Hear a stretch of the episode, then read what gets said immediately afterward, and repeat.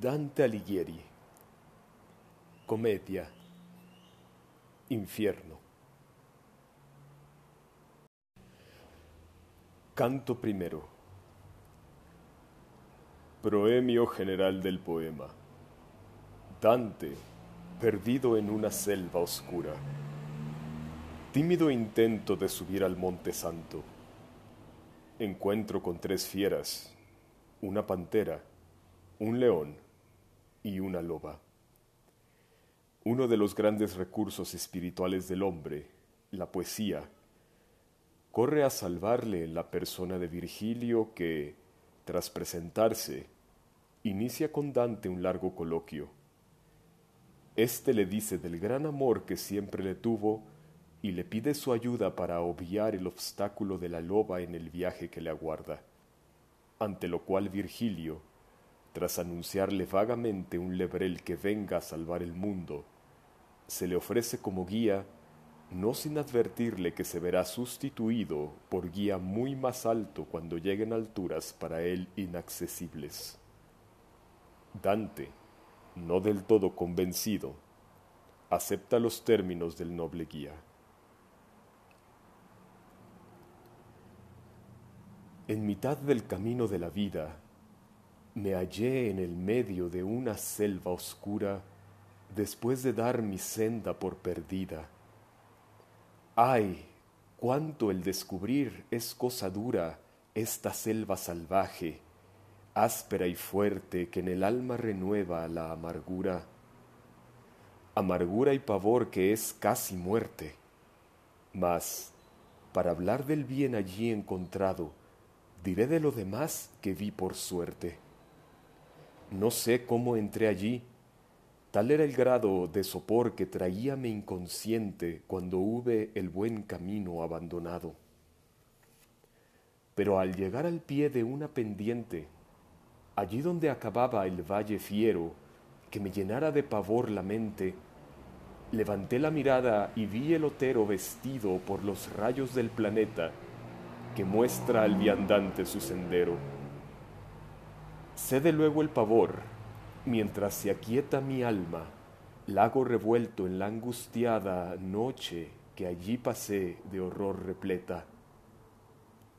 Y como aquel que, huyendo a la celada de la mar, salta a tierra, ansioso esquiva el peligro, va y vuelve la mirada, mi alma así, todavía fugitiva, se hizo hacia atrás para mirar el paso del que nunca salió persona viva.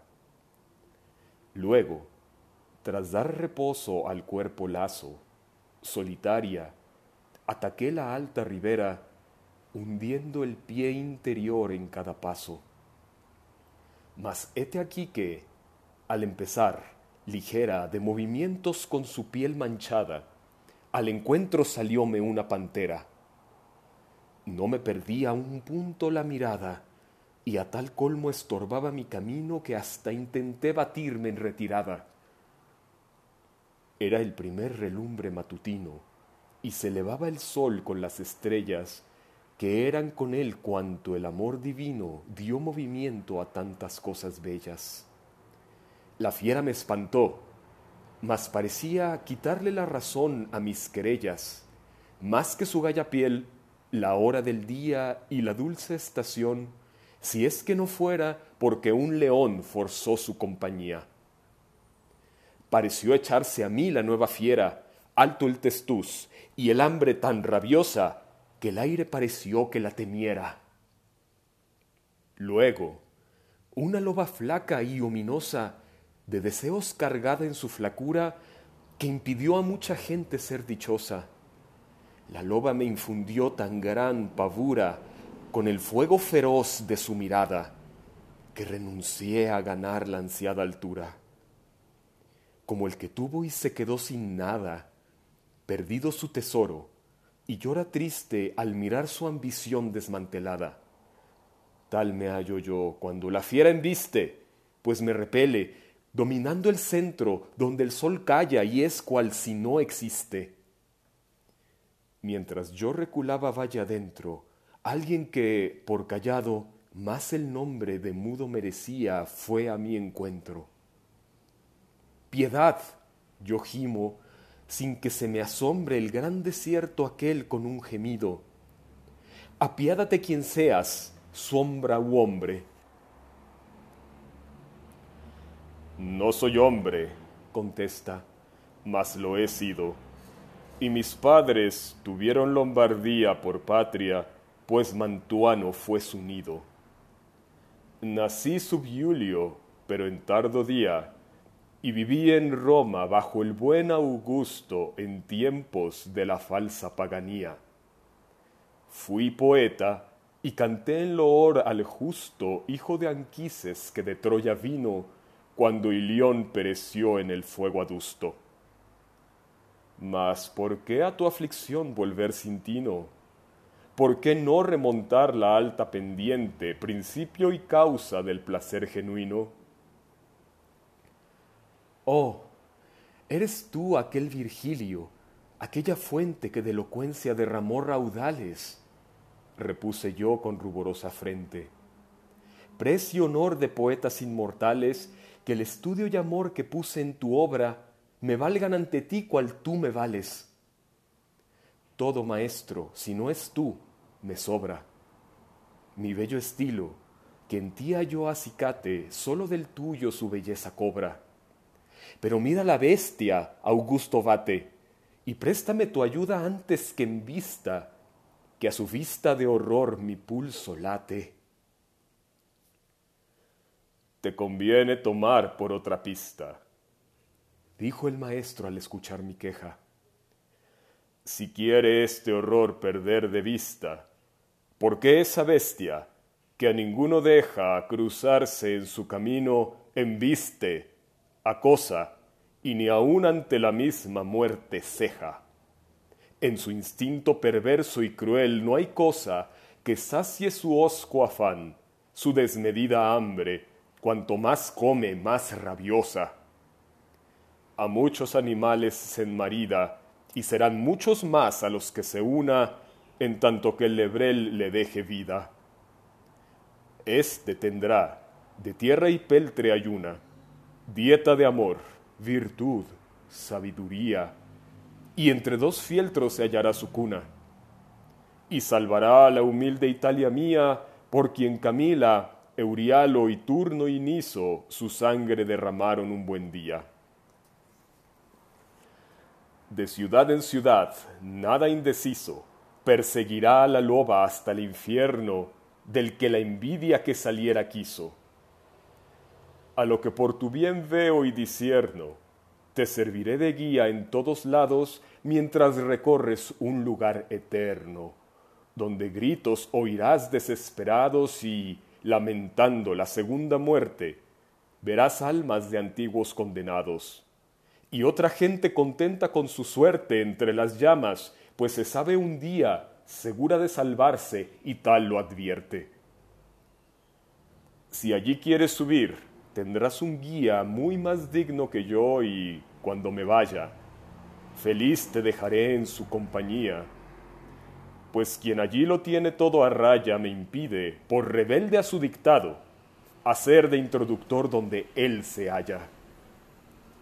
Él impone doquiera su reinado desde esa su ciudad y su alta sede. Feliz quien a su reino es invitado. Poeta, terminé, a mi ruego accede. Por ese Dios que tú no conociste, ahuyéntame este mal y el que le excede, llevándome hasta el punto que dijiste, porque vea la puerta de San Pedro y a esa gente que pintas tú tan triste. Él parte y yo en seguirle no me arredro. Canto segundo. Vacilaciones de Dante, que se considera indigno ante Virgilio de su elección para el gran viaje. Este le hace ver que llega enviado por Beatriz, su amada en la tierra, a quien la Virgen pasó el tal recado a través de Lucía. Aparición del Eterno Femenino, e intervención de la otra gran fuerza salvífica del hombre, el amor. Dante, confortado, emprende el camino tras su guía. El día terminaba. El aire oscuro de la noche a los seres de la tierra al reposo invitaba. Yo, inseguro y solo, me aprestaba a hacer la guerra del viaje y de la angustia, guerra mía que evocará la mente que no yerra. Oh musas, oh alto ingenio, mi poesía ayudad, y tú, mente que traduces cuanto he visto, demuestra tu valía. Poeta, yo empecé, que me conduces, considera si mi ánimo es potente para afrontar el trance así de bruces. De Silvio el padre afirmas que, aún viviente, en su ser corruptible, pasó a vida inmortal y pasó sensiblemente pues si el opuesto al mal le dio acogida próvida, sopesando el gran efecto que de él se iba a engendrar y en qué medida, puede admitir un hombre de intelecto que el tal de Roma y de su imperio fuera en el empíreo como padre electo, la cual y el cual es cosa verdadera que se fundaron como el sitio santo que al sucesor de Pedro asiento diera. En este viaje, que inspiró tu canto, algo escuchó que al tiempo preanunciaba el triunfo de él y el pontificio manto. Al cielo el vaso de elección volaba después por dar vigor a la serena fe que segura salvación recaba. Mas yo, ¿por qué he de ir? ¿Quién me lo ordena?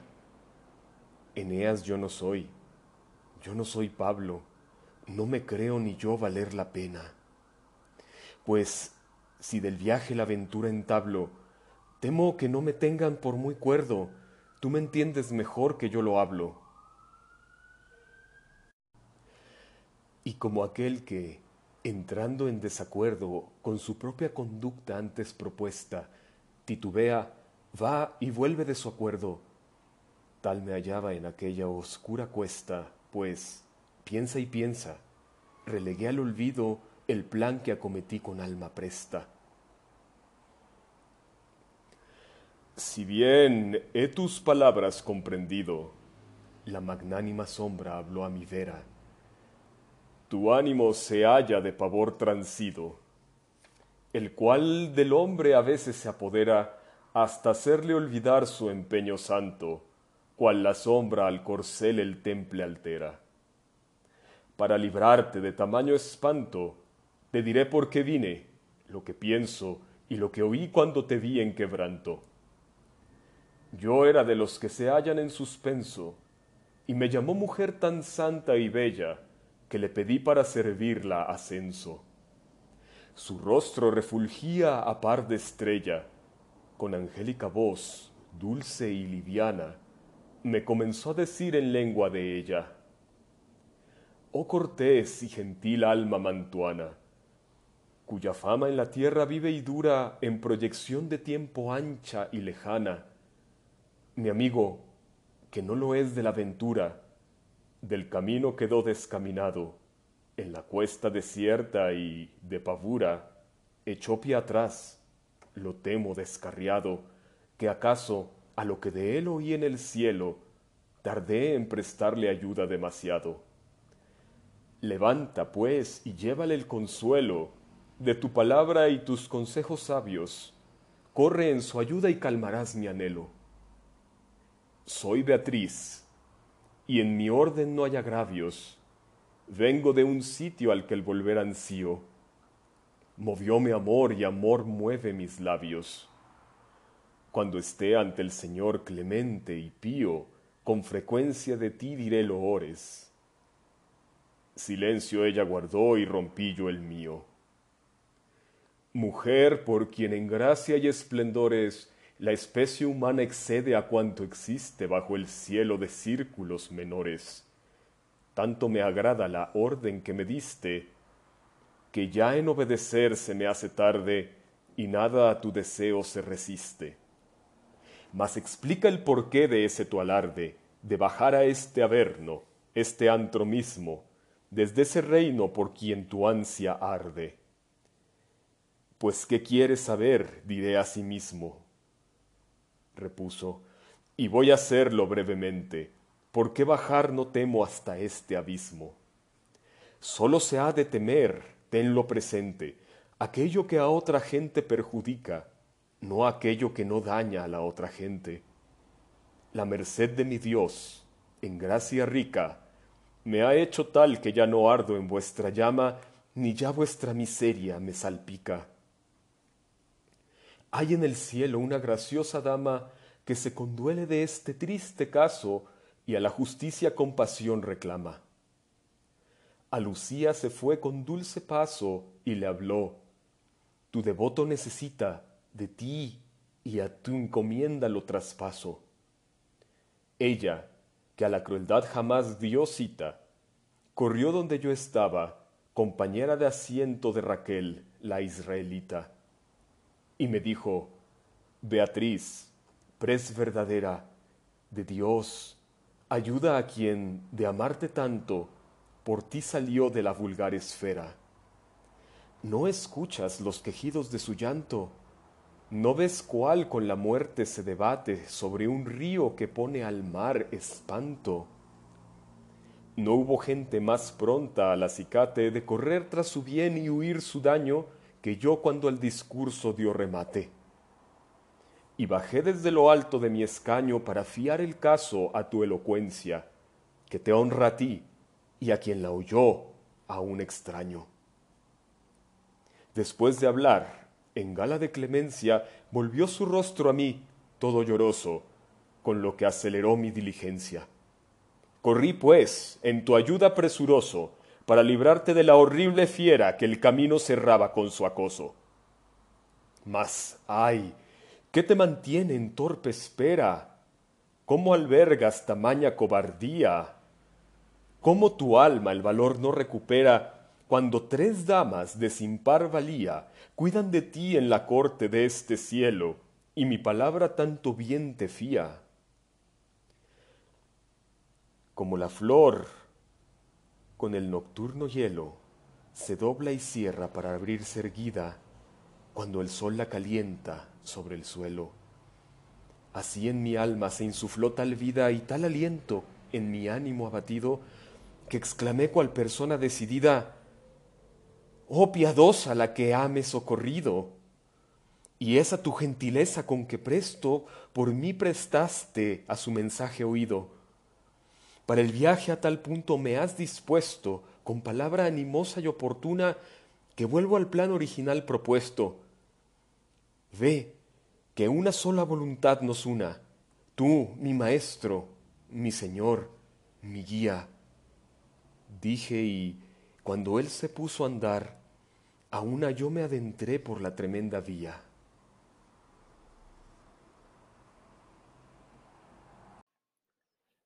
Canto tercero. La puerta del infierno. Entrada en el vestíbulo de éste. Los ignavos e indolentes. Celestino V. El río Aqueronte y el barquero Carón encargado de pasar en su barca a los condenados hasta la otra orilla. Paso del río por un Dante inconsciente. Por mí se llega a la ciudad doliente, por mí se llega al llanto duradero, por mí se llega a la perdida gente. Me hizo mi alto hacedor por justiciero, el divino poder me dio semblanza la suma y ciencia y el amor primero. Nada hay creado que en edad me alcanza, no siendo eterno, y yo eterna duro. Perded cuantos entráis toda esperanza. Estas palabras, en color oscuro, sobre el dintel vi escritas de una puerta. Maestro, dije, su sentido es duro. Y él a mí, cual persona bien despierta, conviene aquí dejar el miedo abyecto y toda cobardía dar por muerta. Llegamos al lugar donde al efecto ya te anuncié a las gentes dolorosas que perdieron el bien del intelecto. La mano me apretó y con animosas miradas que calmaron mis sentidos, me fue metiendo en las secretas cosas. Allí quejas, suspiros y alaridos sonaban bajo un cielo sin estrellas, por lo que al comenzar rompí en gemidos. Diversas lenguas, ayes y querellas, palabras de dolor, acentos de ira, voces roncas, con palmas al par de ellas, hacen un gran tumulto que se estira por el aire siempre hosco, cual la arena que al son del viento en torbellino gira. Yo, que tenía el alma de horror llena, dije, Maestro, ¿qué es ese alboroto y esa gente abrumada por la pena? Él repuso, Ese aire triste y roto tiene las almas que no han merecido de elogio o vituperio un solo voto.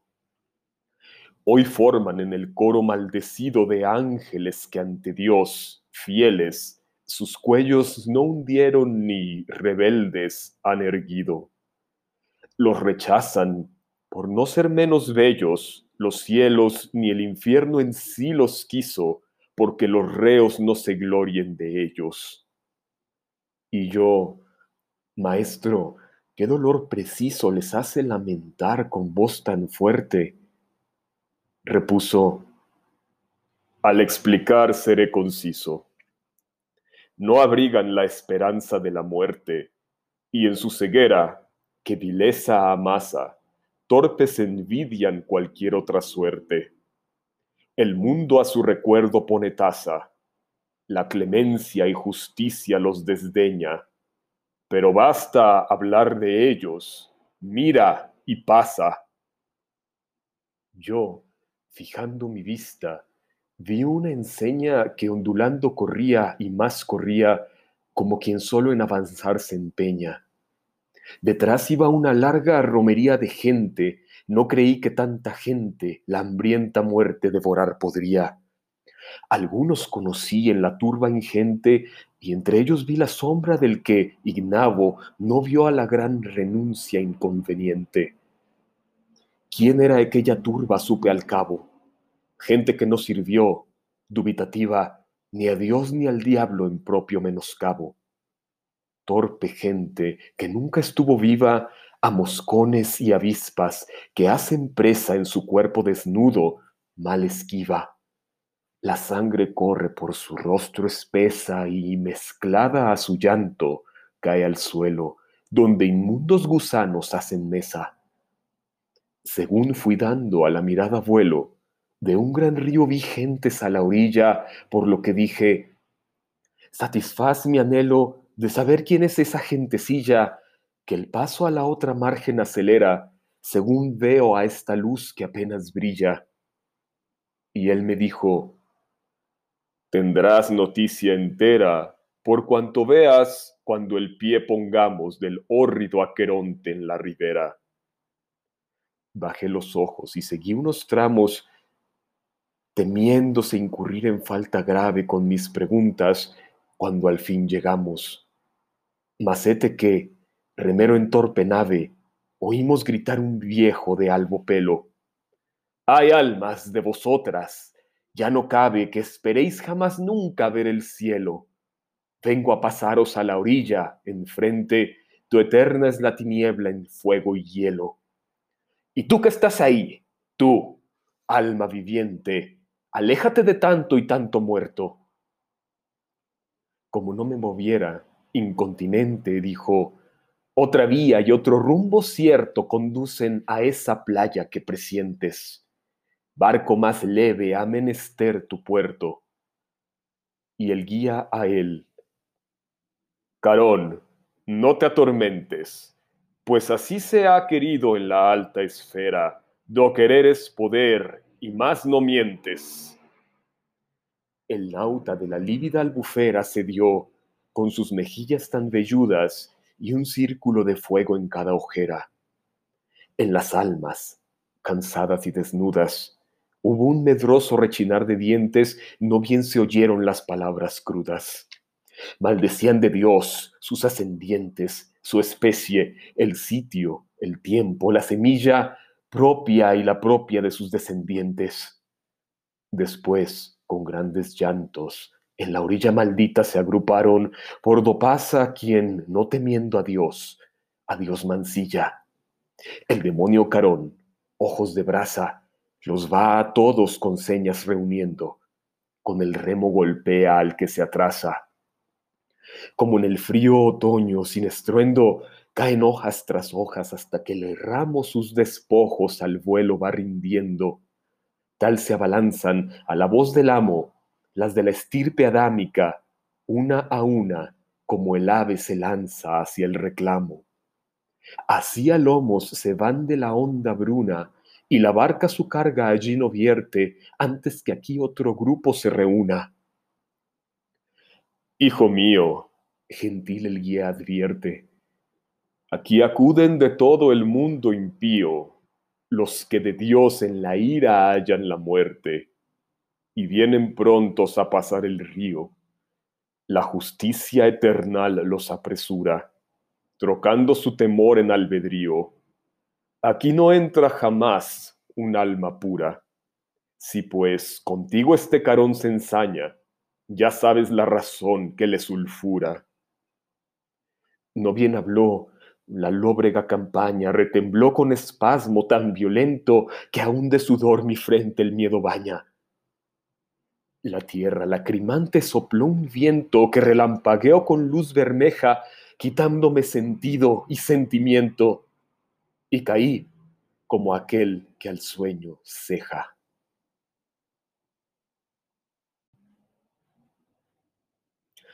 Canto cuarto. Primer círculo. El limbo. Recuerdo de la bajada de Cristo al limbo, de donde sacó a los santos bíblicos que esperaban su advenimiento. Los poetas clásicos, huéspedes del limbo, se alegran de recuperar a Virgilio y acogen a Dante en su seno.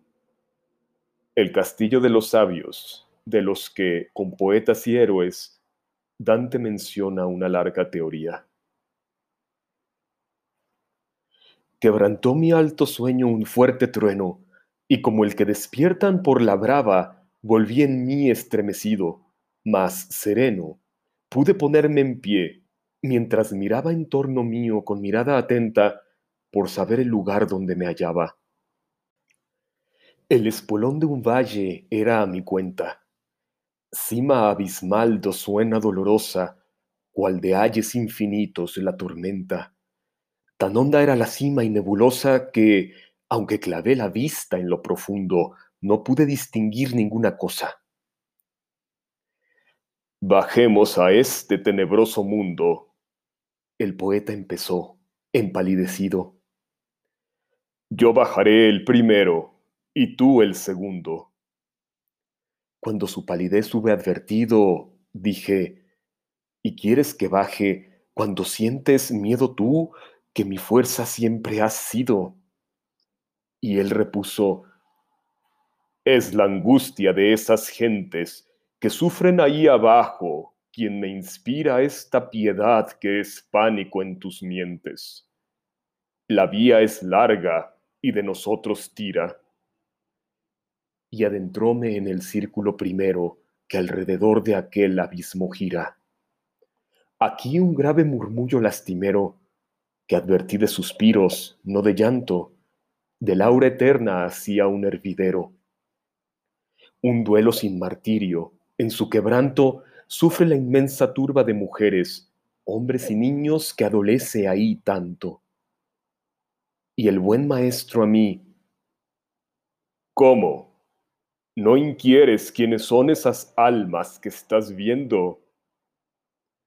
Bueno es, antes que sigas, que te enteres de que ellas no pecaron, mas teniendo méritos, no tuvieron el bautismo que de tu fe es la puerta a lo que entiendo. Y ninguno anterior al cristianismo adoró a su Señor en forma plena y debida. En el grupo estoy yo mismo. Tal falta, no otra culpa, nos condena. De esta suerte, en vivir sin esperanza, con deseo, consiste nuestra pena. Gran dolor me produjo su semblanza. El espolón de un valle era a mi cuenta. Cima abismal suena dolorosa, cual de ayes infinitos la tormenta. Tan honda era la cima y nebulosa que, aunque clavé la vista en lo profundo, no pude distinguir ninguna cosa. Bajemos a este tenebroso mundo. El poeta empezó, empalidecido. Yo bajaré el primero y tú el segundo. Cuando su palidez hube advertido, dije, ¿y quieres que baje cuando sientes miedo tú, que mi fuerza siempre has sido? Y él repuso, es la angustia de esas gentes que sufren ahí abajo, quien me inspira esta piedad que es pánico en tus mientes. La vía es larga y de nosotros tira. Y adentróme en el círculo primero que alrededor de aquel abismo gira. Aquí un grave murmullo lastimero que advertí de suspiros, no de llanto, de laura eterna hacía un hervidero. Un duelo sin martirio, en su quebranto sufre la inmensa turba de mujeres, hombres y niños que adolece ahí tanto. Y el buen maestro a mí, ¿cómo? ¿No inquieres quiénes son esas almas que estás viendo? Bueno es, antes que sigas, que te enteres de que ellas no pecaron, mas teniendo méritos, no tuvieron el bautismo que de tu fe es la puerta a lo que entiendo. Y ninguno anterior al cristianismo adoró a su Señor en forma plena y debida. En el grupo estoy yo mismo. Tal falta, no otra culpa, nos condena. De esta suerte, en vivir sin esperanza, con deseo, consiste nuestra pena. Gran dolor me produjo su semblanza, pues supe allí de gentes de valía que habitaban el limbo en añoranza. Dime, maestro, dime tú, mi guía. Hablé, pues quise de esa fe estar cierto que impone a todo error su primacía. ¿Alguien logró de aquí llegar a puerto por mérito ya propio o ya prestado? Y él, que captó en mi habla lo encubierto, replicó, yo era nuevo en este estado. Cuando vi que llegaba un prepotente con señal de victoria coronado, sacó las almas del primer viviente, de su hijo Abel y de Noé el del arca, la de Moisés que legisló obediente, del padre Abraham, David el gran monarca e Israel, con su padre y descendencia, más Raquel, por quien tanto hizo el patriarca, y otros más, que salvó con su clemencia, los primeros salvados, cosa clara, porque no hay salvación sin su presencia.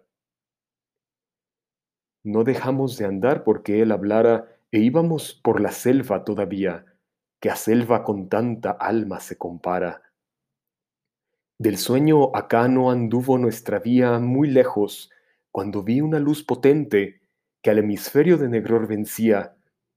Aún desde lejos, el fulgor de enfrente me permitía distinguir en parte que habitaba el lugar muy noble gente. Oh tú, que ilustras toda ciencia y arte, ¿quiénes son esos cuya es tal la gloria que de los otros los mantiene aparte? Y él a mí.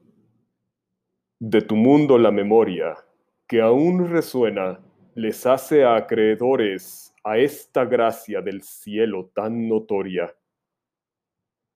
Entre tanto llegaronme rumores. Honra y pres al altísimo poeta, al que partió yo y vuelve mil loores. Cuando la voz quedó callada y quieta, vi cuatro sombras por el lado nuestro, grandes, ni alegre o triste su etiqueta. Según llegaban, me explicó el maestro. En cabeza del grupo, espada en mano, marcha el que a todos superó con su estro. Es Homero, poeta soberano. Sigue Horacio el satírico. El tercero viene Ovidio y el último es Lucano. Todos merecen, como yo, el señero nombre con que me honró su cantinela. Así, al honrarme, se honran por entero. Vi congregarse así la bella escuela de aquel señor del eminente canto que, águila excelsa, sobre el resto vuela. Después que hubieron conversado un tanto, volviéronse hacia mí con dulce gesto, y mi maestro sonrió entre tanto. Su gentileza no acabó en esto, pues que pasé a engrosar su compañía, y así entre tanto genio fui yo el sexto. Juntos nos fuimos do la luz fulgía, tratando cosas de que no es sencillo tratar hoy cual lo fuera en aquel día. Y llegamos al pie de un gran castillo, circundado de un séptuple alto muro con un bello arroyuelo por anillo. Tras vadear por él con pie seguro, siete puertas crucé con el conclave, hasta llegar de un prado al verde puro. Había gentes de mirada grave, rostro sereno, autoritarias frentes y un sosegado hablar en voz suave. Nos retiramos luego de estas gentes a un sitio abierto, luminoso y alto, del que verse podía a los presentes. Sobre el esmalte verde, allí en resalto, vi de pie los espíritus señeros, ante cuya visión aún hoy me exalto.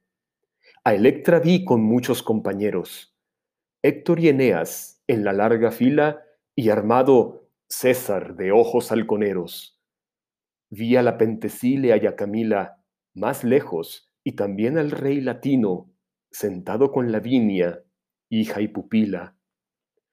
Cerca de Bruto, el que expulsó a Tarquino, vi a Julia y Marcia, a que virtud concilia con Lucrecia y Cornelia. A Saladino vi solo, alcé los ojos y en vigilia al maestro de sabios vi sentado entre la filosófica familia. Todos le honran y acatan su dictado. Sócrates y Platón, que en tal congreso se sientan los primeros a su lado. Demócrito y su azar como proceso. Diógenes, Anaxágoras y Tales. Empédocles y Heráclito. A más de eso, Zenón y aquel que interpretó los cuales me refiero a Dioscórides, Orfeo, Colino, Tulio y Séneca, Morales, el geómetra Euclides, Ptolomeo, Hipócrates, Galeno y Avicena, y el que alza el comentario cual trofeo, Averroes. Mas no puedo a esta escena traer a todos porque largo asunto el decir a palabra corta frena. Disuelta la partida, quedé junto con mi guía no más que en su sapiencia, dejando esa quietud, llevóme a un punto donde el aire es fragor, la luz ausencia. Canto quinto. Segundo círculo. Minos, que actúa como juez en la tarea de asignar a los condenados el círculo que les corresponde. Los lujuriosos, arrebatados en voraz torbellino. Francesca da Rimini, cuenta a Dante su desventurado amor con Paolo Malatesta. El poeta, próximo a ellos en el tiempo y relaciones, cae como muerto del dolor por la amante y amada pareja. Así bajé del círculo primero al segundo, que menos trecho ciñe, con más dolor y es de aye servidero. Minos horriblemente gruñe y riñe, mientras juzga las culpas a la entrada y su rabo al juzgar ciñe y desciñe. Digo que cuando el alma desdichada se presenta ante él, confiesa todo, y él, que en esta cuestión no ignora nada, asígnale lugar de extraño modo. Tantas vueltas se encincha con la cola cuantos grados señala a su acomodo. Almas llegan ante él en bataola y en turno comparecen para el juicio. Hablan, oyen y se hunden ola a ola. Oh tú que llegas al doliente hospicio, gritó advirtiendo la presencia mía mientras paraba su importante oficio. Ve cuál se entra y de quien uno se fía. No te engañe la anchura de la entrada. ¿A qué esos gritos? replicó mi guía. No le impidas entrar, que su jornada se ha decidido allí donde se puede lo que se quiere, y ten boca cerrada. Ahora empiezo a escuchar, pues me precede dolorida quejumbre, y es que llego a un lugar donde el plañir tiene su sede. Ese lugar sin luz pisamos luego, mugidor como el mar que la tormenta de sus vientos contrarios rinde al juego. Pues la tromba infernal, siempre violenta, a las almas arrastra entre molina, las voltea, sacude y atormenta. Cuando llegan delante de la ruina, allí el grito y el llanto y el lamento, con la blasfemia a la virtud divina. Condenados están a este tormento, supe, los lujuriosos libertinos que la razón someten al contento. Y cual vemos volar los estorninos en espesas bandadas cuando nieva, esa tromba en voraces torbellinos, arriba, abajo, aquí y allí los lleva sin la esperanza que les dé consuelo de ver cesar o disminuir la prueba. Y al igual que las grullas en el cielo forman graznantes alargada hilera, vi acercarse y plañir su desconsuelo una turba arrastrada en ventolera, por lo que pregunté, ¿quién esa gente a la que el negro viento así lacera? La primera de entre esa turba ingente fue la reina, me dijo, de un imperio do se habló mucha lengua diferente. Sirvió de la lujuria al ministerio y dio fuerza de ley a la licencia para dar su conducta al vituperio. Semiramis pues, según la ciencia, sucesora de Nino, como esposa, en lo que es ahora del soldán la herencia.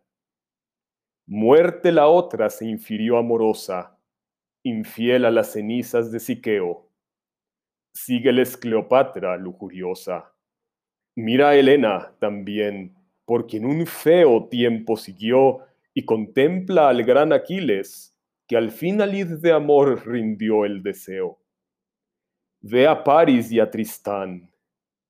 Así hasta Miles señaló con el dedo que han perdido la vida del amor presas gentiles. Cuando escuché a mi sabio de corrido tanta dama nombrar y caballero, ganado de piedad quedé aturdido. Poeta, sugerí, te soy sincero, a esa pareja hablar me gustaría que al viento va con aire tan ligero. Y él, espera a que pasen. Quien ansía hablarles lo obtendrá si se lo ruega por el amor que sus afanes guía.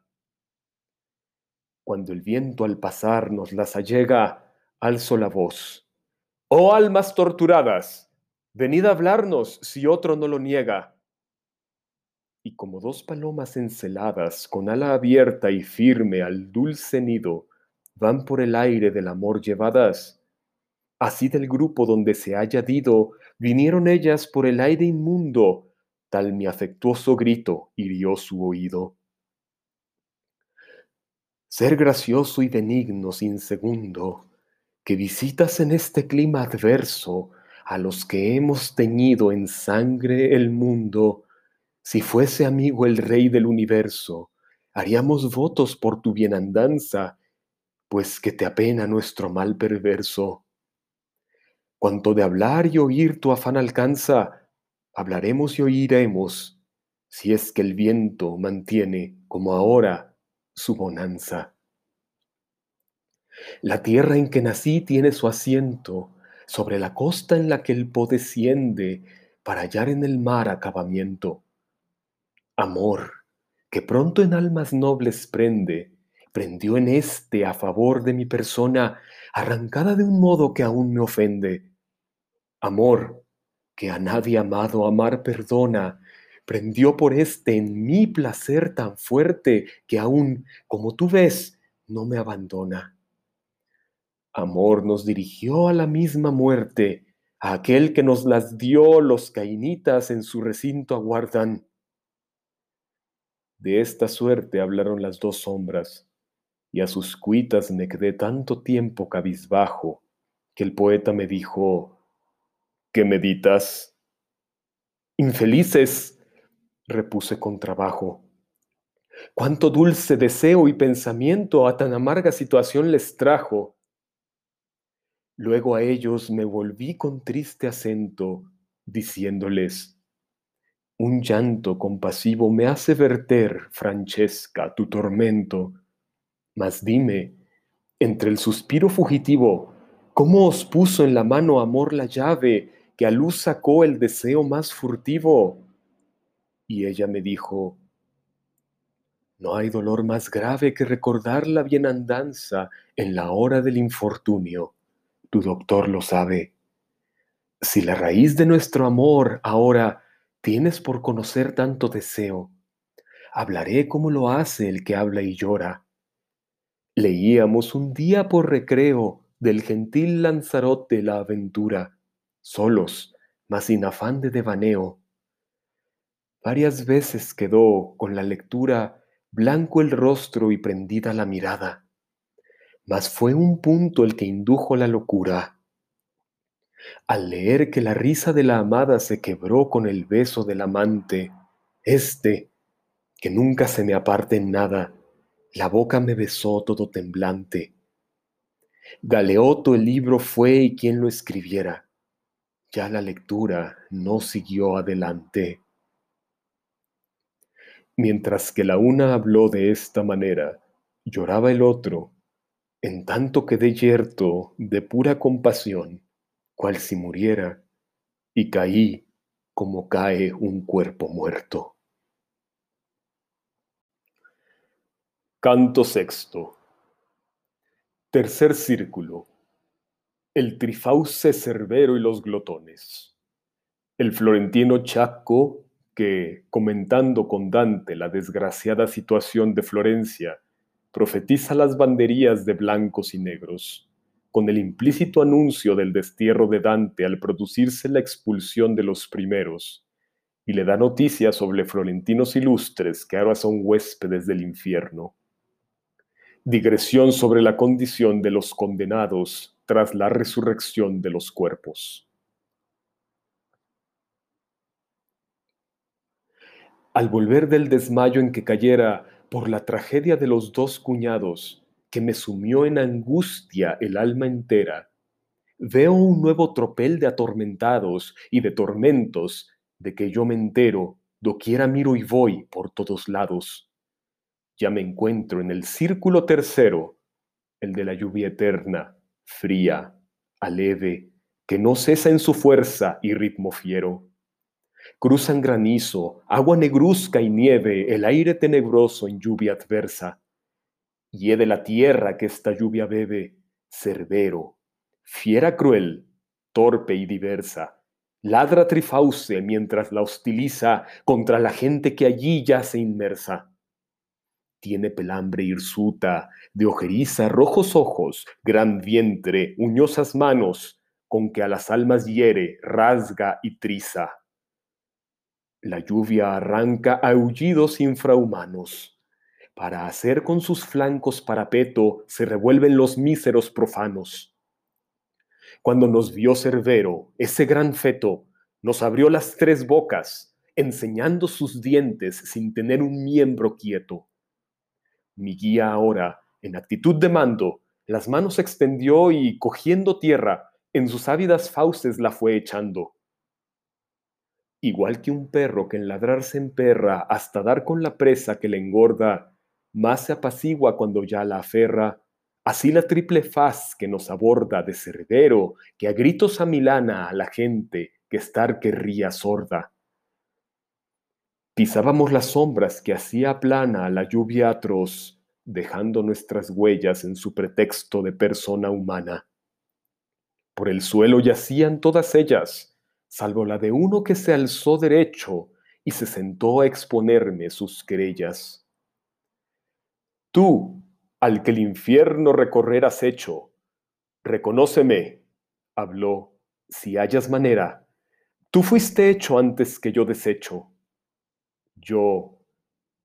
La angustia que abruma tu alma entera borra tal vez tu imagen de mi mente y me parece que jamás te viera. Mas di quién eres tú, que a tan doliente lugar te han condenado y a tal pena que, si hay mayor, no la hay más desplaciente. y él a mí. Tu ciudad, que está tan llena de envidia al punto que desborda el saco, me vio consigo en vida más serena. Los ciudadanos me llamasteis chiaco. Por la gula, ese vicio que degrada, sufro la lluvia aquí como un bellaco. Mas no creas que mi alma sufra aislada, pues sobre estos recae igual condena por culpa igual y ya no dijo nada. Chaco, le respondí, siento gran pena por tu desgracia, que a llorar con vida, mas dime si algo aguarda enhorabuena a esta ciudad en bandos dividida, si hay en ella algún justo y las razones de por qué a la discordia dio acogida. Y él repuso, tras largas turbaciones correrá sangre, y la facción salvaje a la otra expulsará de sus bastiones. Conviene que ella de su podio baje el sol tercero y al vencido encumbre la fuerza de un ambiguo personaje. Esa facción se aferrará a la cumbre y tendrá a la otra, aunque su rabia es mucha, sujeta a vergonzosa servidumbre. Justos hay dos, mas nadie los escucha. Son tres chispas, soberbia y avaricia, y envidia las que atizan esta lucha. Al presagio que nada buena auspicia pone aquí fin, yo insisto, séme atento y amplía con más datos tu noticia. Farinata y Teguiaio, hombres de tiento, Jacopo Rusticucci, Mosca, Arrigo, y otros que al bien volcaron su talento, di dónde se hallan y házmeles amigo, porque me urge saber si al fin les trajo cielo o infierno, premio o bien castigo. Y él, pertenecen al más vil atajo, que otras culpas lanzáronles al fondo. Verlos podrás si bajas más abajo. Mas cuando dejes este mundo hediondo, habla de mí en el tuyo, te lo ruego. Mas no te digo y más no te respondo. Los ojos fijos fue extraviando luego, miróme un poco y, la cabeza hundida, entre ciegos cayó como otro ciego. Y el guía, solo se alzará a la vida cuando suene la angélica trompeta al gran develador del mal convida. Su tumba encontrará, por más secreta, cada uno cobrará carne y figura, y oirá el juicio eternal que le competa. Traspusimos la sórdida mixtura de las sombras y lluvia a pasos lentos, tocando un poco la vida futura. Por lo que hablé. Maestro, estos tormentos serán mayores tras la gran sentencia o menores o iguales de violentos? Y él a mí, no te olvides de tu ciencia, según la cual cuanto algo es más perfecto, más bien o mal añade a su experiencia. Y, aunque ya no conoce este hato abyecto la verdadera perfección en nada, más de allí que de aquí se siente afecto. Dimos vuelta en redondo aquella estrada, comentando más cosas que no digo, hasta el punto en que empieza la bajada. Pluto se hallaba allí, el gran enemigo. Canto séptimo. Cuarto círculo. Pluto, que trata de poner espanto en Dante con crípticas palabras, y al que Virgilio impone silencio con el recuerdo del triunfo de Miguel en el cielo sobre las huestes diabólicas.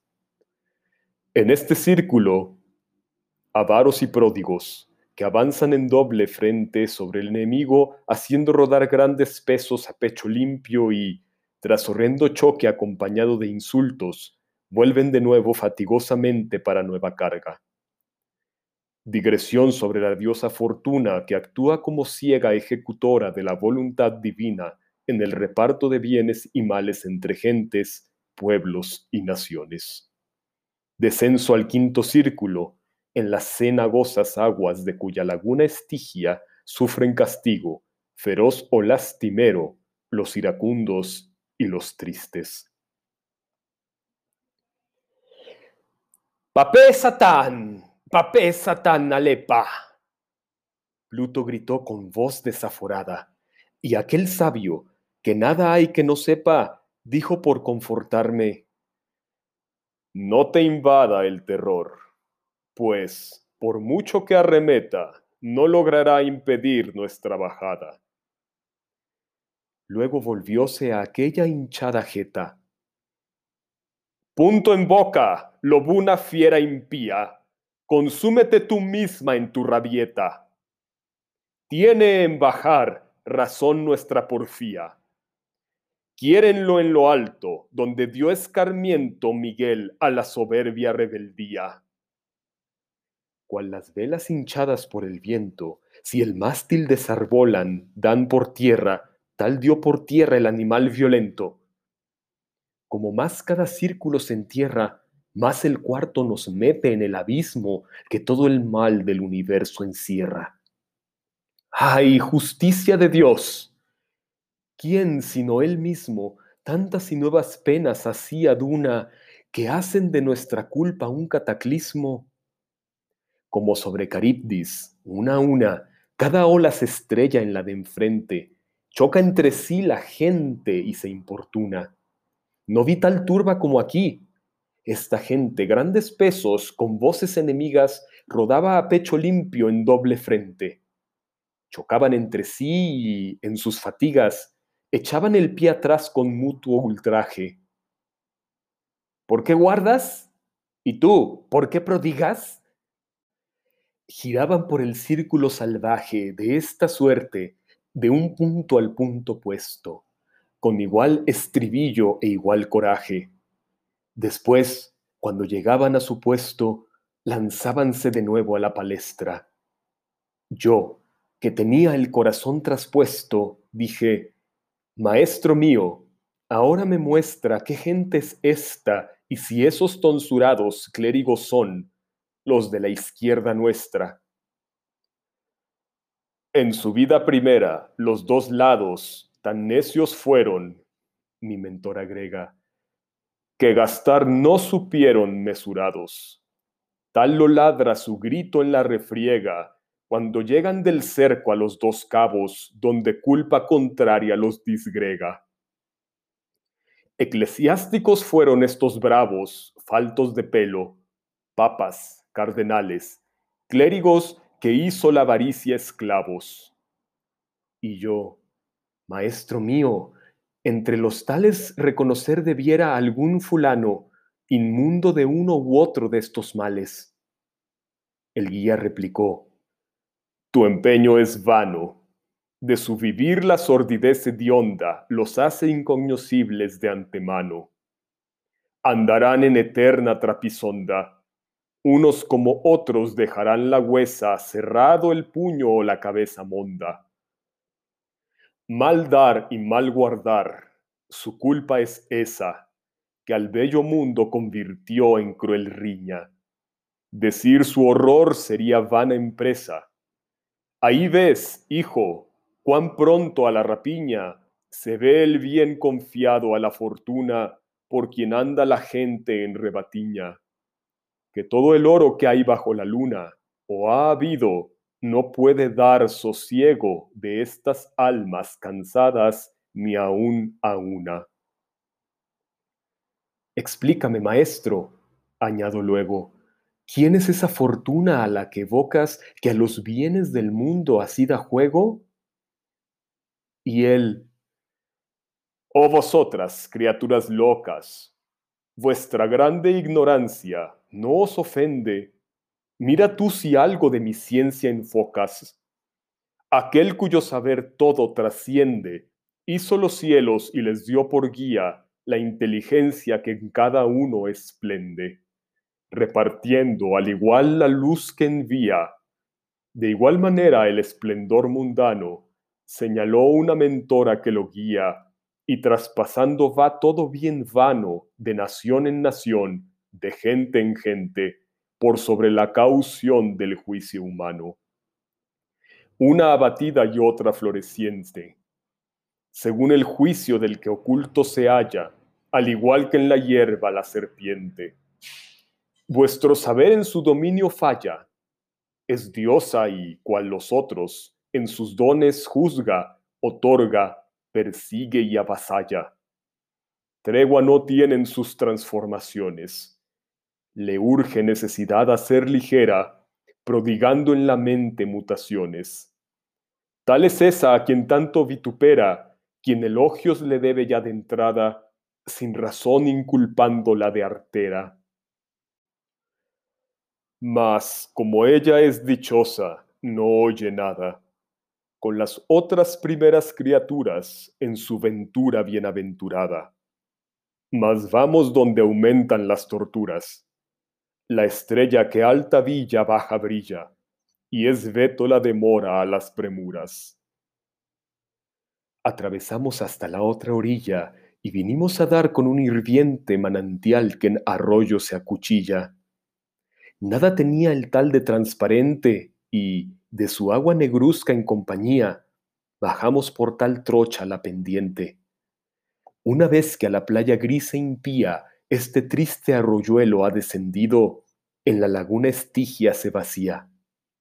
Yo, que ojeaba con todo mi sentido, vi gente encenagada en el pantano, desnuda, con el rostro enfurecido.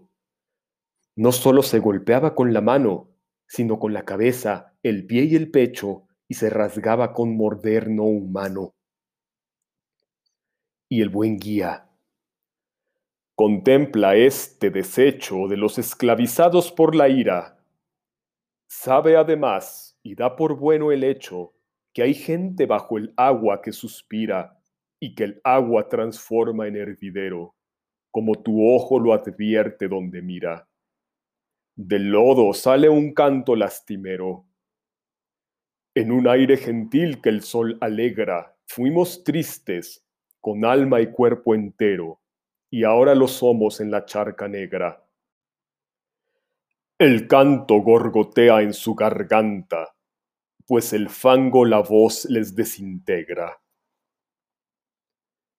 Un arco en torno al lodazal que espanta describimos en tanto que recorre la vista a los que el fango así atraganta y llegamos al pie de una alta torre. Canto octavo. Quinto círculo. Los iracundos. Flegias, en cuya barca realizan los dos poetas el paso de la Estigia. Filippo Argenti, uno de los enfangados de la Estigia, noble florentino perteneciente al bando de los negros y, por tanto, cordial enemigo de Dante la ciudad de Dite, cuya puerta no pueden atravesar nuestros viajeros por la resistencia de los demonios, si bien el cariacontecido Virgilio anuncia a un angustiado Dante la llegada de un mensajero celestial que les abra paso. Digo siguiendo que bastante antes de alcanzar la alta torre, los reflejos, en su cima, de dos luces brillantes por lo extraño, dejáronnos perplejos, y más cuando a esas luces respondía otra apenas visible de tan lejos.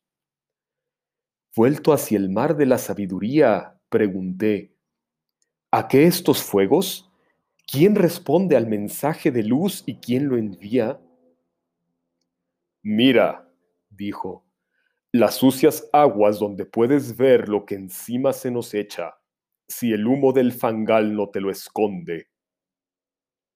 Nunca una cuerda despidió una flecha que tan veloz se abriera su aérea ruta como veloz veníamos derecha por el agua una nave diminuta, con solo un galeote, remo en mano, gritando, Ya llegaste, oh disoluta. ¡Ay, Flegias! Esta vez tu grito es vano, díjole mi amo. Nos tendrás contigo solo mientras crucemos el pantano. Como el que, al advertir que hacen consigo una burla cruel, de ira se embarga, tal Flegias del engaño al ser testigo. Sube el guía al batel, luego me encarga que monte yo detrás y, oh maravilla, Solo a mi peso se notó la carga. Ya apostados los dos en la barquilla, una estela más honda y más abierta que con otros dejó la antigua quilla. Un enfangado se asomó a cubierta, preguntando, ¿A qué vienes antes de hora? mientras surcaba el bote el agua muerta. Dije, si vengo no me quedo ahora. ¿Quién eres tú enfangado de ese modo? Yo soy, me respondió, uno que llora. Y yo a él, con tu llanto y con tu lodo, quédate pues, oh espíritu maldito, te conozco, aunque estés tan sucio todo. Sus manos a la barcaza alzó el precito, pero el maestro me le dio un bandazo. Ve con los otros perros, lanzó un grito. Dio un beso después con fuerte abrazo mientras decía, Oh alma desdeñosa, bendita quien te tuvo en su regazo. Pecó esa alma en el mundo de orgullosa, y no hay virtud que adorne su recuerdo. Su sombra así revuélvese furiosa. Allá arriba, más de uno, nada cuerdo, que no dejó más que un renombre asiago, Vióse allí rey y se encontró aquí cerdo. Y yo, Maestro, solo un voto hago y es el de verlo sumergido en cieno antes de que salgamos de este lago. Y él, cuanto ansías lo obtendrás de lleno aún antes de avistar la orilla opuesta. Tal deseo conviene que hagas bueno. ¿A poco vi tan fiera trapatiesta armar con él las enlodadas gentes, que aún hoy doy gracias a Dios en la hora cuesta? Dale a Filippo Argenti, aquellas gentes gritaban, y el bizarro florentino volvía contra sí sus propios dientes. Le dejamos aquí y aquí termino. Luego los ojos proyecté adelante, cuando un hondo lamento a herirme vino. Hijo, explicó el maestro, en este instante a la ciudad de Dite damos vista con su padrón de reos abundante. Y yo, en el valle apenas entrevista de bermejas mezquitas ya disierno con rojeces de llama amplia revista. Él me siguió explicando. El fuego eterno, que hierve en su interior las enrojece, cual puedes ver en este bajo infierno. Llegamos hasta el foso que guarnece, profundo, esta región desconsolada, de hierro la muralla me parece. Tras un largo rodeo sin ver nada, paramos en un punto donde fuerte... ¡Bajad! gritó el barquero. Aquí es la entrada. Sobre el portón más de un millar se advierte de caídos del cielo de ira yertos que gritaban, ¿quién es el que en sí muerte camina por el reino de los muertos? De hablarles en secreto, el maestro mío mostróles su intención con signos ciertos. Encubrieron un tanto su odio impío y dijeron, ven solo y que se vaya ese que vino en plan de desafío. Vuelva por su camino que mal haya que lo intente si sabe. Tú aquí queda, que le hiciste pasar la oscura raya. Piensa, lector, si el alma se me acceda, al oír el maldito sonsonete, pues me temo que ya volver no pueda. Oh, caro guía, tú, que más de siete veces me has con tu apoyo protegido contra cuanto peligro me acomete, no me dejes, clamé. Tan abatido, volvámonos atrás con paso juntos y el seguir adelante está prohibido. Y el Señor que me trajo hasta este punto me confortó. No temas, nadie puede cerrar paso que abrió el cielo, barrunto. Tú espera aquí al optimismo accede. Si a tu alma flaca la esperanza abona, yo haré que defraudada aquí no quede. Marcha así el dulce Padre y me abandona, mientras yo quedo en la tremenda duda que el sí y el no mi alma desazona. De cuanto les habló, nada trasuda, mas no pasa con ellos mucho rato y todo el mundo en la ciudad se escuda. Las puertas, pues, cerraron de rebato a mi señor, que se quedó así fuera y se vino hacia mí con pie pacato.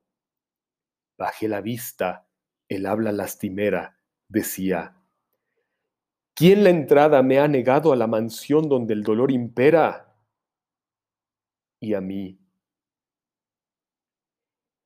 porque me veas irritado, no hayas temor que venceré la prueba, pese a que pongan el mayor cuidado en la defensa.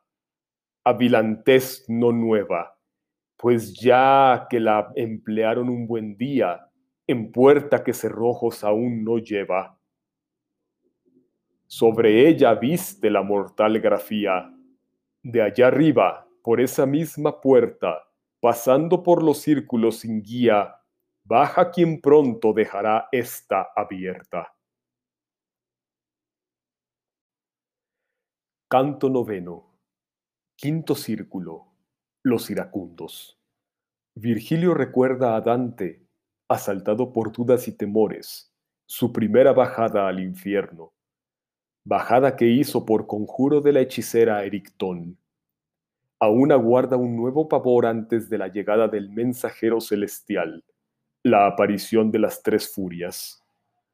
Por fin llega el que esperan, el cual fuerza la entrada en la ciudad de Dite. Así penetran en el sexto círculo, poblados de sepulcros ardientes, donde penan los heresiarcas. El color que pintó el miedo en mi cara de verle echar pie atrás hizo al momento que aquel palor insólito cesara en la del guía, quien paróse atento a escuchar, pues el ojo no podía contra encerrada niebla y negro viento. Triunfaremos sin duda en la porfía, exclamó. Pues si no, lo han prometido. Pero ya tarda el otro en demasía. Yo bien vi que se había interrumpido para tender sobre su frase un velo, pues el todo quedaba sin sentido. Mas lo que dijo me inspiró recelo, y acaso interpreté con pesimismo aquella frase entrecogida al vuelo. Del círculo primero, el tuyo mismo, cuya pena es vivir sin esperanza, ¿alguien alguna vez bajó a este abismo? A esta pregunta mía el guía avanza que otro recorra como yo esta vía va de ordinario contra toda usanza. Cierto que ya otra vez bajé aquí un día por los conjuros de Erictón sañuda, que a los cuerpos sus sombras devolvía. No bien de mí la carne fue desnuda, cuando ella me hizo entrar tras ese muro por sacar una sombra con mi ayuda de judesca lo más bajo y oscuro, y alejado del cielo por quien gira todo, me sé el camino, ve seguro, este fangal que tal hedor expira, ciñe en su torno la ciudad doliente, a donde entrar no podemos ya sin ira. Aún dijo más que no guardé en la mente, pues tenía prendida la mirada en la alta torre de la cima ardiente, donde vi, de manera inesperada, tres furias asomar, ensangrecidas, femeninas de aspecto más que nada. de hidras verdosas por doquier ceñidas, por cabello conciertes y cerastas, se adornaban las sienes maldecidas. Él las había siervas entusiastas de la que es reina del eterno llanto. Ve las erinias, dijo, esas nefastas, a la izquierda, Mejera en ese canto, Alecto la que llora en el derecho, Tesífone en el medio. Y cayó en tanto. Con las uñas rasgábanse ahora el pecho, vociferando. Su gritar me arredra y en el poeta me acogía al acecho. Venga Medusa y me lo trueque en piedra, chillaban. No vengar fue poco ceso en Teseo el asalto que ahora medra. Vuelve la cara y huye a su embelezo. Si Gorgona se muestra sin que la huyas, renuncia a la esperanza del regreso. Dándome vuelta, habló el maestro, en cuyas manos fío y, sin fiarse él de mis manos, los ojos me tapó con las dos suyas. Oh, los que habéis entendimientos sanos, la doctrina mirad que yace, honda, tras los versos recónditos y arcanos pero ya viene por la sucia onda el estruendo de un ruido asaz violento que hace en la orilla trepidar la fronda. Ruido hecho a modo de impetuoso viento que empujan antagónicos ardores, y abate y rompe y rasga en su ardimiento, en la selva volcando sus furores. Más allá, polvoroso y altanero, a fieras ponen fuga y a pastores. Me destapó mi guía y dijo, Quiero, que tu vista la antigua espuma siga por todo es más denso el humear rastrero. El ranerío, al ver a su enemiga, la sierpe, huye del agua en desbandadas para hundirse en el cieno que lo abriga. Tal vi más de mil almas condenadas huir de aquel que con enjuto paso cruzaba de la estigia las vaguadas. Para alejar del rostro el aire craso, la izquierda hacia adelante él extendía. Solo esto pareció estorbarle acaso.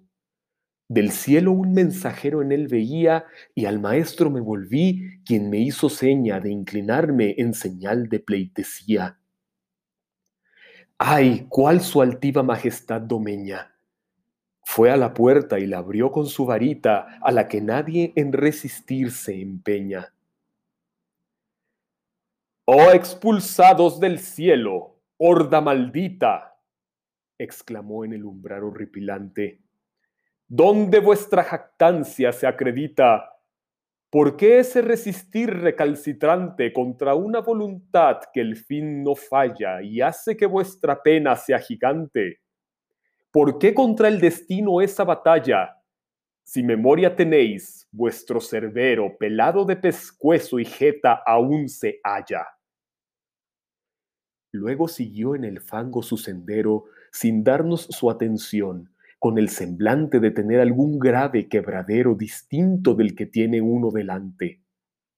Así pusimos pie en aquella tierra, fiados en su voz reconfortante. En ella entramos, mas no en son de guerra, pero yo, que tenía un gran deseo de mirar lo que aquel baluarte encierra, los ojos voy fijando en cuanto veo sobre la inmensidad de una campaña que es de dolor inmenso mausoleo. Como en Arles, do el ródano restaña su agua o en Pola, a orillas del Cuarnero, que Italia cierra y sus confines baña, los sepulcros un gran enterradero hacen del campo. Así, de parte en parte, pasa aquí, pero aquí es más lastimero pues el fuego las tumbas se reparte, con lo que cada tumba arde encendida, más que ardió ningún hierro en ningún arte. Al estar toda losa removida, dentro era como un lamentar gimiente de gente atormentada y dolorida. Y yo, Maestro, ¿quién es esa gente que, sepultada dentro de esas arcas, se expresa con quejido tan doliente? y él a mí. Tales son los heresiarcas, consecuaces de toda secta y grado. Buen trabajo que dieron a las parcas, e igual con su igual yace enterrado, y arden todos en más o menos fuego. Volvióse a la derecha, y de ese lado, entre el muro y las tumbas, fuimos luego. Canto décimo. Sexto círculo. Los heresiarcas. Los epicúreos. Farinata de Liuberti y Cavalcante de Cavalcanti, compatriotas de Dante, que mantiene con el primero un vivo floreteo político y conversa con el segundo sobre su hijo el poeta Guido Cavalcanti, amigo personal suyo. Federico II y el cardenal Ottaviano de Gribaldini. Aprensión de Dante por su propio destierro, anunciado en una frase ominosa de Farinata, para cuya explicación Virgilio remite a Dante, sin nombrarla, a su amada Beatriz en el paraíso. Entre el muro y las tumbas, una asiaga senda oculta en parajes tan sombríos tomó el maestro y le seguía la saga. Virtud que por los círculos impíos me llevas, exclamé, como te place, habla y atiende los deseos míos toda esta gente que en las tumbas yace, ¿podría verse? Están todas las losas removidas y nadie guardia hace. Él explicó, se cerrarán las fosas al regresar de Josafat el valle, las almas con sus cuerpos. Y más cosas. Tienen su enterramiento en esta calle Epicuro y su secta, la que insiste que el alma con el cuerpo muerte halle. Respecto a la pregunta que me hiciste, pronto aquí dentro encontrarás respuesta, como el deseo que me ocultas triste. Nada oculto, Señor, si no es por esta cosa, le respondí, de hablar prudente, como más de una vez se me amonesta.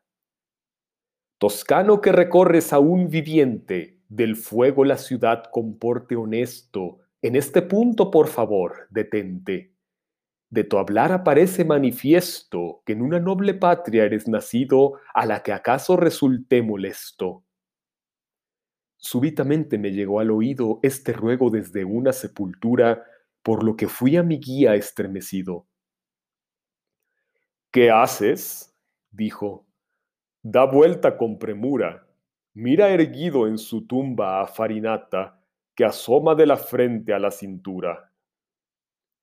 Mi mirada en la suya se arrebata, y él fincha frente y pecho, como en gesto de enfrentarse al infierno en su bravata.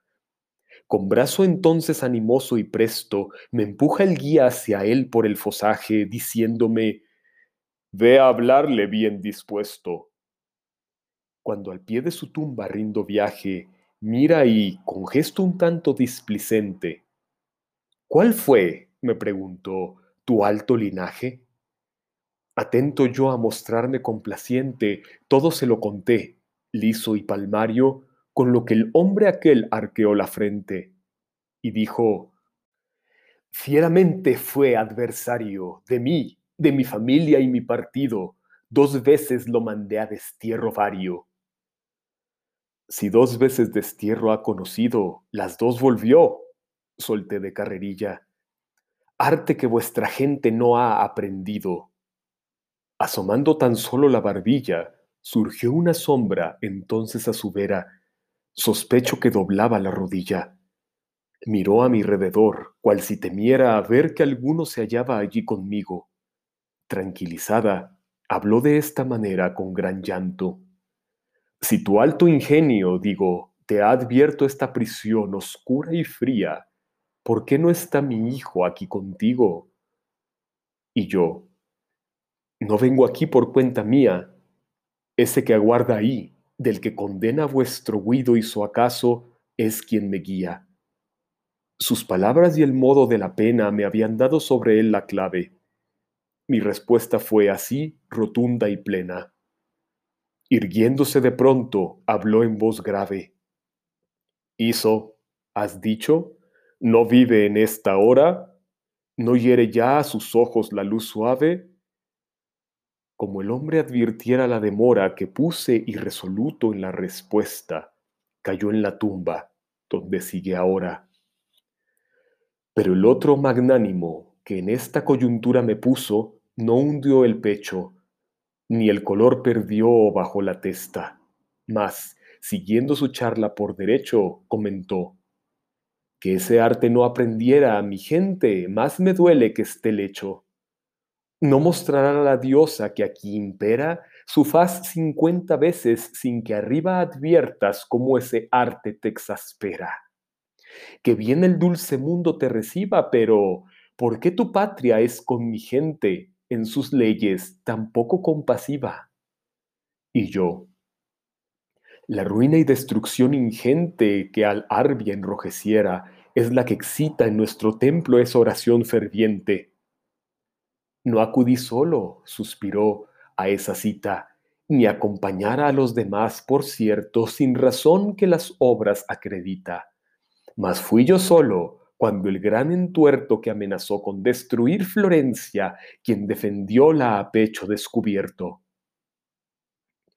Goce paz siempre vuestra descendencia, le deseé, mas deshaced el nudo que en esto enmarañó mi inteligencia si a lo que oigo gozáis de un ojo agudo, para cuanto el futuro tiene en lista, de su agudeza en el presente dudo.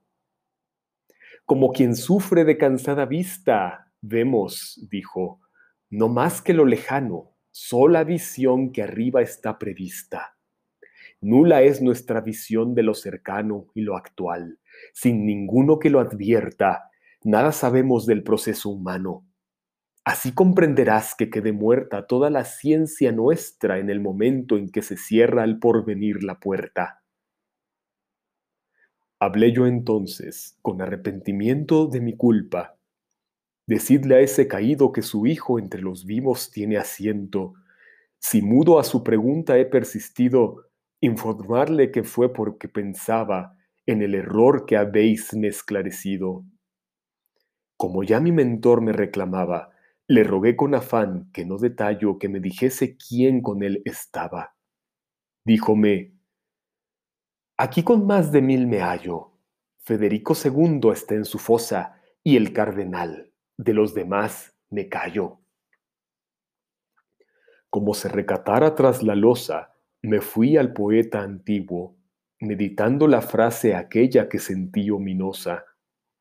Se puso en marcha y, según iba andando, me preguntó, ¿por qué te invade el miedo?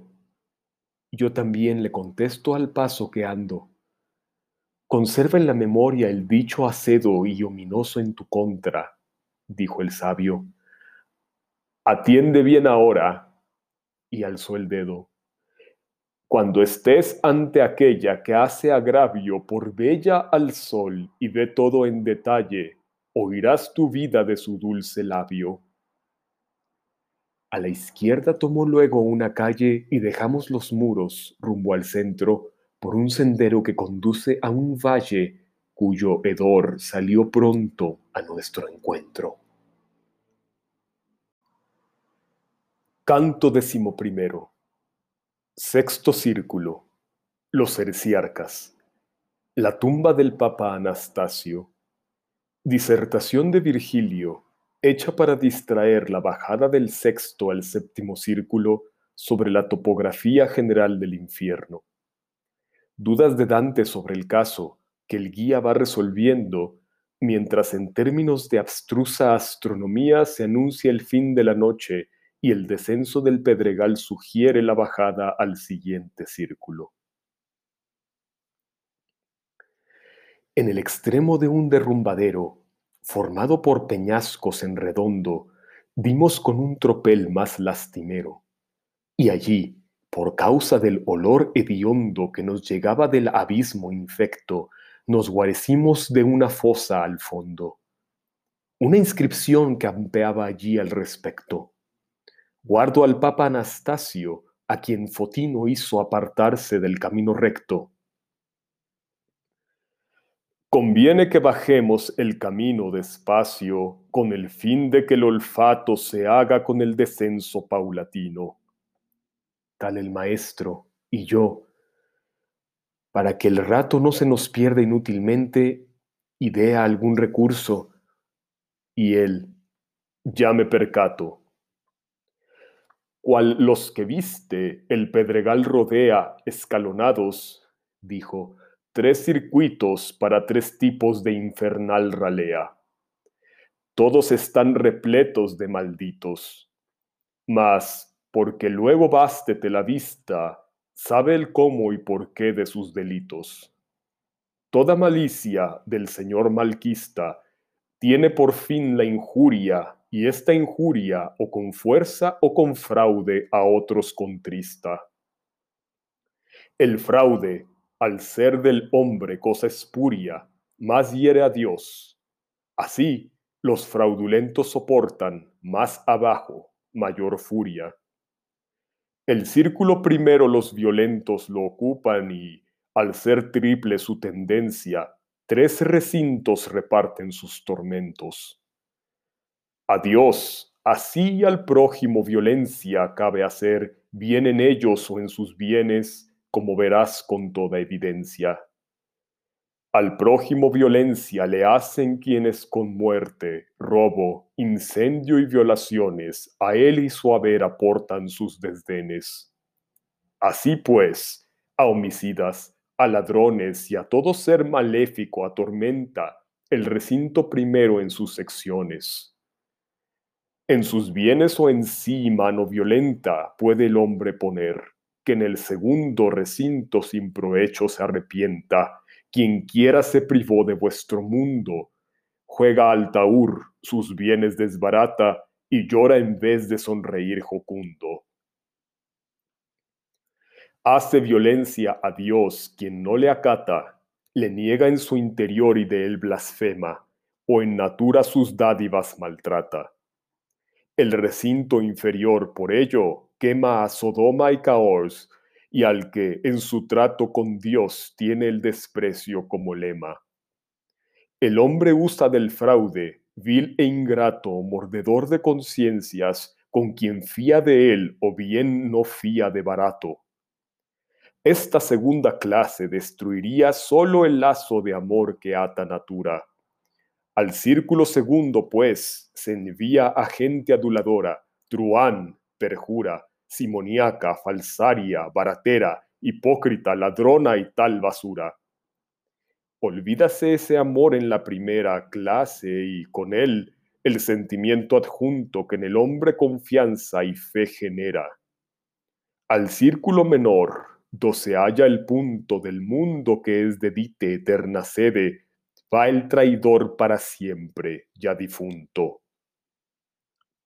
Y yo, maestro, tu razón procede con rigor explicando y dividiendo este abismo y la gente que a él accede.